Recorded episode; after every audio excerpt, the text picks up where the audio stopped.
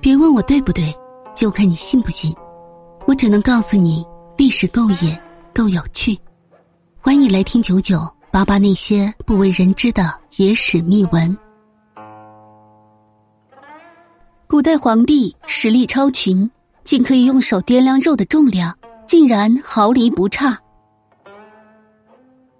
中国古代的封建帝王具有至高无上的权力，按理他们要管理好国家。应该是十分忙碌和操劳的，可是有些皇帝把管理国家的事情都推给了心腹大臣和自己信任的太监去管，自己则专务业余爱好。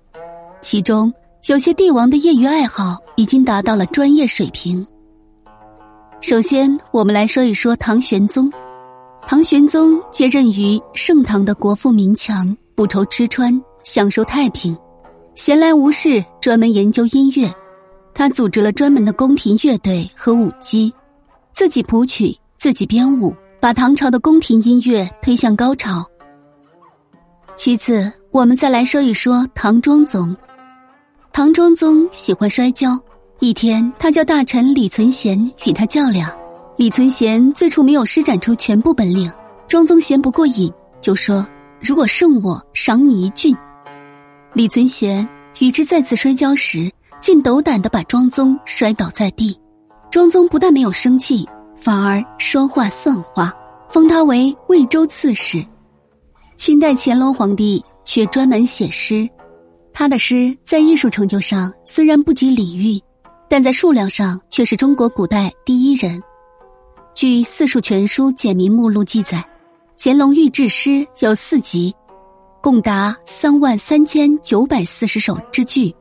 就据郑鹤生、郑鹤春所著《中国文献学概要》中所记载，乾隆的诗有十多万首。以乾隆八十八岁寿命来计算，他平均每天都要写出三首诗。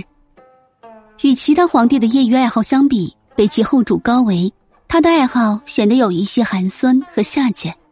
他居然喜欢当乞丐，他在后宫的华林院设立了贫穷村社。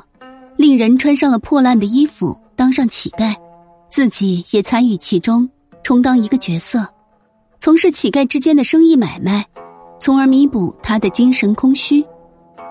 还有一位皇子是晋惠帝司马衷的儿子，他从小不爱读书，当了皇帝以后专门研究做生意。